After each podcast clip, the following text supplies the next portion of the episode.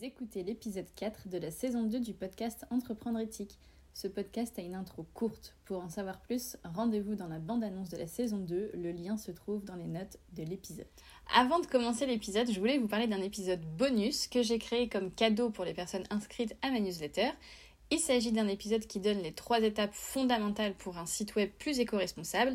Et si vous souhaitez l'écouter, c'est tout à fait possible. Je vous mets le lien dans la description de l'épisode pour vous inscrire à la newsletter.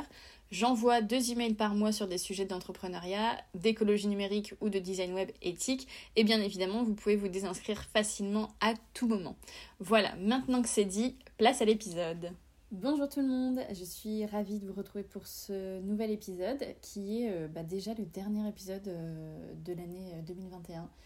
Euh, c'est fou, là ça va bientôt faire un an. Ouais, j'ai lancé fin janvier 2021 ce podcast donc ça va bientôt faire un an que, bah voilà, que, que je suis là, avec euh, presque de la régularité. Hein. Bon, j'ai eu, eu quelques pauses, mais, euh, mais en tout cas, euh, ce qui est sûr, c'est que j'aime beaucoup ce format et qu'en 2022, je ne suis pas prête de lâcher. Ça va continuer, ça va peut-être même s'intensifier. Enfin, voilà, j'ai trop hâte d'y être. Bref, donc aujourd'hui, pour ce dernier épisode, j'avais envie de vous parler euh, d'un truc qui a pris beaucoup d'ampleur euh, en 2021 et qui va continuer euh, d'en prendre, c'est la vidéo sur Instagram.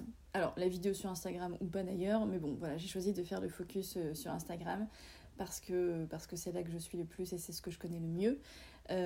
et donc, j'avais envie d'aller un peu à contre-courant et de vous donner trois bonnes raisons de ne pas vous y mettre.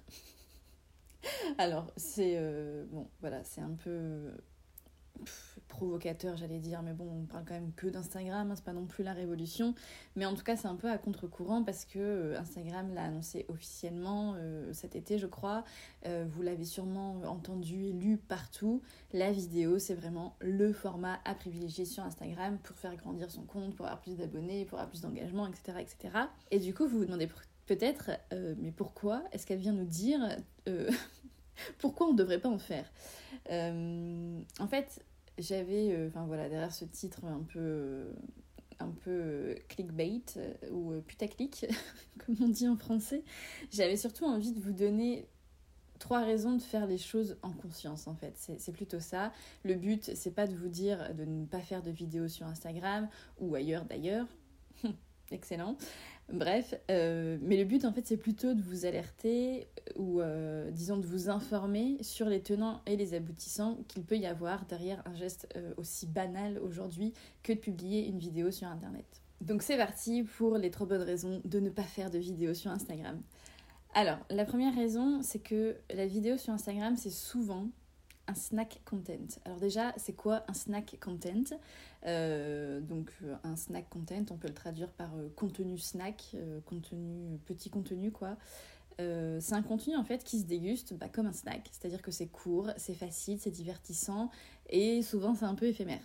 C'est typiquement les reels, alors oui, moi je dis les reels, on peut dire les réels, on dit ce qu'on veut, c'est pas grave, mais je dis les reels sur Instagram ou c'est les TikTok, les mèmes, enfin voilà, c'est des, petites vidéos courtes souvent, ça c'est du snack content typique. Donc en opposition au snack content, on va retrouver ce qu'on appelle le slow content. Donc ça c'est du contenu qui va être long, détaillé, euh, plus pérenne et ça va être par exemple les articles de blog ou les épisodes de podcast. Alors en soi, je n'ai rien contre les snack content. Euh, après tout, parfois, euh, c'est vrai qu'il suffit juste d'une phrase ou d'une image voilà, pour avoir un, déclic ou alors euh, comprendre un truc qu'on ne comprenait pas jusque maintenant. Et puis, on a bien le droit de se divertir, hein, c'est quand même important.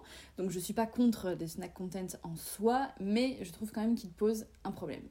Même deux, en fait.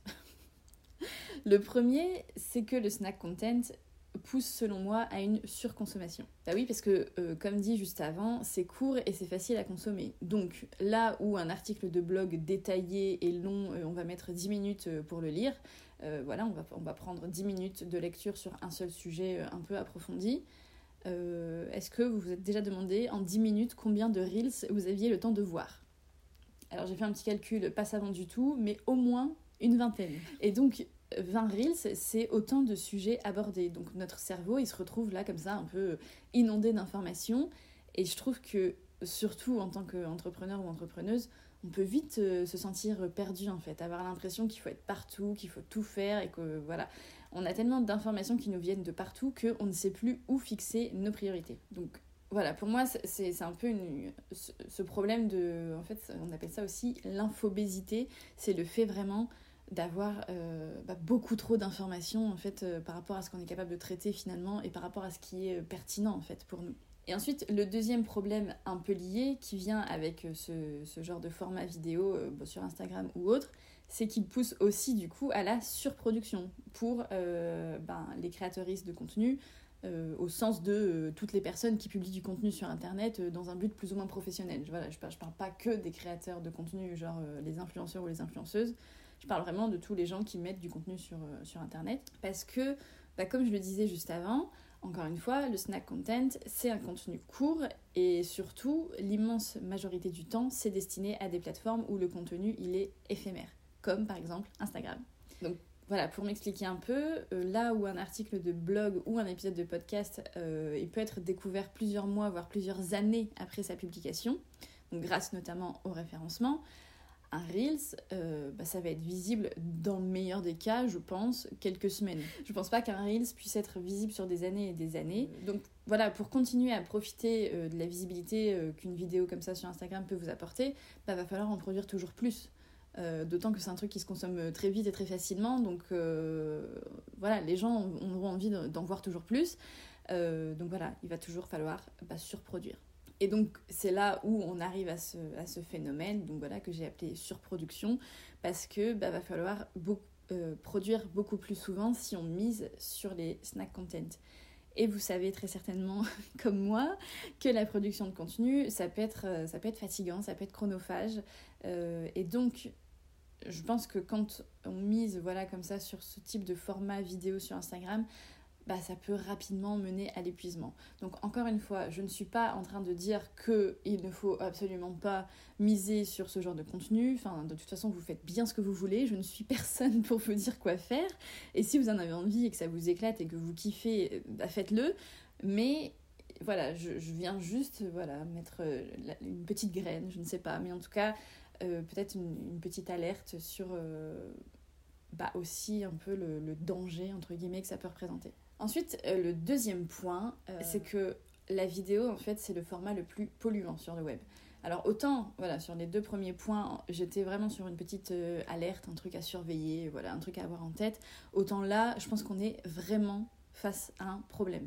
Parce que, voilà, comme je viens de le dire, la vidéo, c'est le format le plus lourd en comparaison à l'écrit, l'image ou l'audio, et ce qui fait que c'est aussi le format le plus polluant. Il y a d'autres raisons, mais en tout cas, voilà, je, vous le dis, la vidéo, c'est l'un des formats les plus polluants du web. Et si vous avez envie de comprendre pourquoi, comment, etc., je vais vous mettre dans le lien, euh, dans, le, dans les descriptions là, de l'épisode, un lien vers un super article euh, d'un groupe qui s'appelle The Shift Project et qui ont fait une grande étude voilà, sur l'impact de la vidéo euh, bah, sur l'environnement.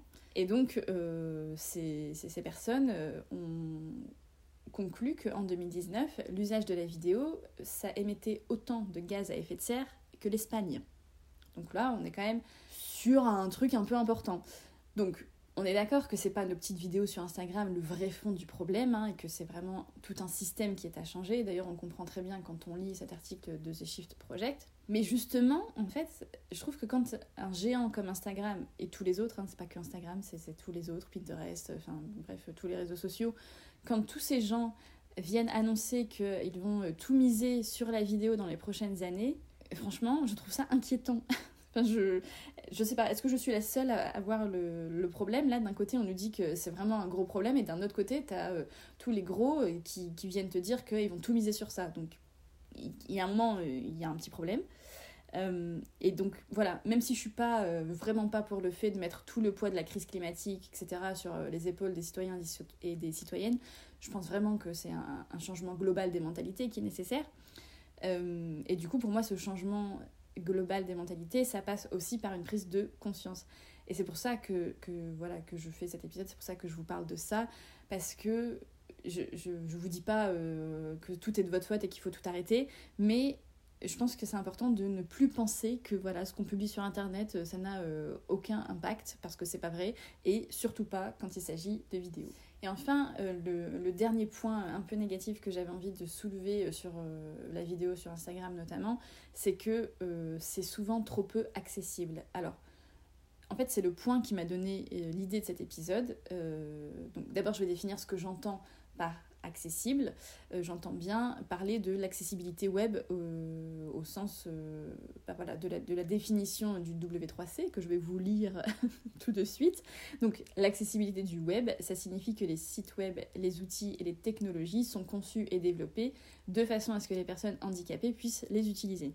Donc je parle bien de cette accessibilité-là, pas accessibilité euh, genre euh, juste avoir accès. Euh, et très clairement, bon voilà, la majorité du web n'est pas 100% accessible, hein, c'est pas un problème qui concerne uniquement la vidéo Instagram, mais bon là c'est le sujet. Et aussi ça m'a frappé, et c'est ça qui m'a donné l'idée de cet épisode, alors probablement parce que je me suis retrouvée euh, dans le même contexte finalement qu'une personne qui aurait un, contact, un handicap auditif et du coup j'ai un peu, euh, alors très petite échelle, mais j'ai un peu vécu euh, sur, juste sur cette expérience ce que ces personnes peuvent vivre au quotidien. Et donc voilà, ça m'a frappée et, j'ai pris conscience. Hein. et c'est pour ça qu'il est très important d'écouter les personnes concernées par, un sujet parce que, parce que personne ne peut mieux savoir qu'elles-mêmes ce qu'elles vivent. Bref, on s'égare. Et donc, je vous explique un peu. Euh, moi, quand je suis sur Instagram, je ne mets jamais le son. Euh, je sais pas, c'est une habitude. Et parce que je trouve ça euh, chiant, par exemple, quand vous êtes, je sais pas, dans le canapé, à côté de la personne qui partage votre vie ou, peu importe.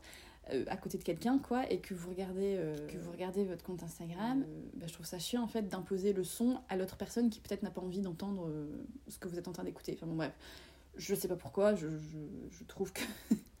en tout cas, c'est pas une habitude que j'ai et donc je ne mets jamais le son quand je suis sur Instagram. Et du coup, si vous, vous, vous mettez le son quand vous êtes sur Instagram, je vous invite à faire une petite expérience. En fait, essayez de faire défiler euh, les Reels là, mais sans le son. Vous verrez que dans 99,9% euh, des cas, ça n'a absolument aucun sens. Parce que bah, ces vidéos euh, courtes là, elles sont très souvent basées sur une musique ou un audio. En fait, les gens, ils vont réagir au son, donc soit ça va être euh, une musique, voilà, ils vont danser sur le tempo de la musique, ou alors ils vont réagir à, je sais pas, un extrait de film ou, je ne sais quoi. Et donc en fait, quand il n'y a pas le son, eh ben, on comprend rien, ça n'a ça, ça, n'a plus aucun sens. Et, euh, et, malheureusement, peu de personnes font la démarche de rendre la Reels accessible, alors même que c'est possible, hein, c'est pas parce qu'on euh, on a envie de faire du contenu accessible qu'on ne peut plus faire de Reels. Et d'ailleurs, à ce sujet, je vous recommande un post Instagram euh, excellent et qui donne euh, trois astuces pour rendre les Reels plus accessibles. C'est vraiment euh, très clair et, très bien fait. Donc je vous mettrai aussi le, le lien dans les notes de l'épisode. Mais sinon, c'est sur le compte euh, de Bleu Renard Studio. Donc, euh, c'est Jojo, si tu passes par là d'ailleurs, petit coucou.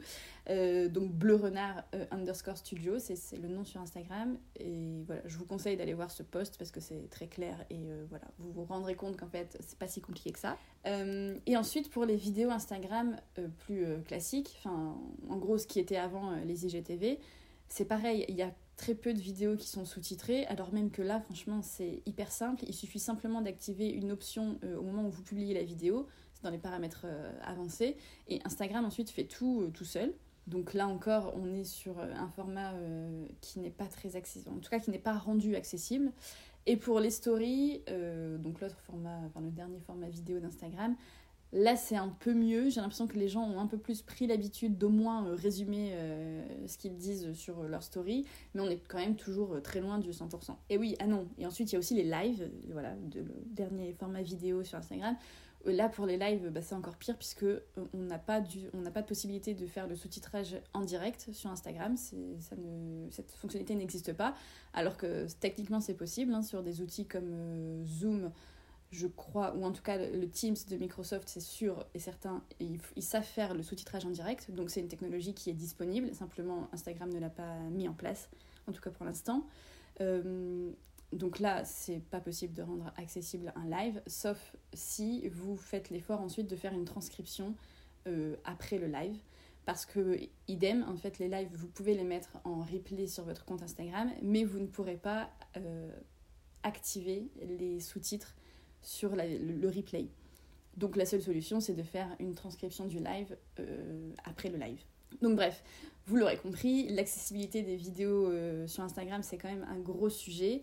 et donc, moi je me dis, si c'est ce format-là qui sera le plus mis en avant à l'avenir, bah, ça veut dire que quand même, euh, il y aura de plus en plus de personnes qui seront exclues des contenus, en tout cas si ça reste dans la forme et dans les usages, les usages qu'on en fait euh, actuellement. Voilà, donc on arrive à la fin de cet épisode.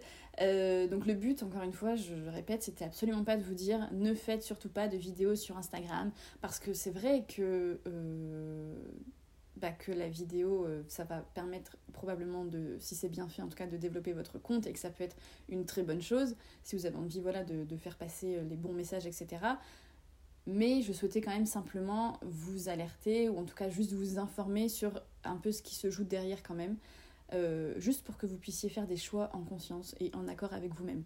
Et je ne suis personne pour juger vos choix. Voilà, c'était juste, je vous donne les infos et vous en faites ce que vous voulez. Euh, et encore une fois, voilà, la vidéo, c'est pas un mauvais format, ça peut être très efficace et très pertinent, mais euh, voilà, c'est juste y penser.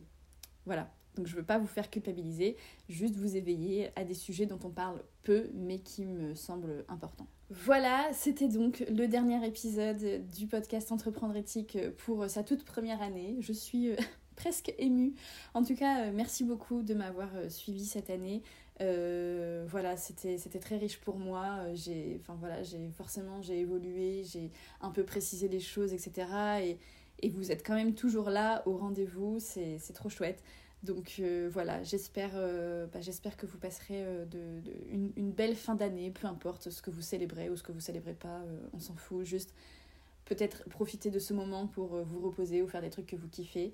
Et on se retrouve du coup l'année prochaine en pleine forme avec plein de nouveautés j'ai trop hâte. Voilà. Allez, à très bientôt. Ciao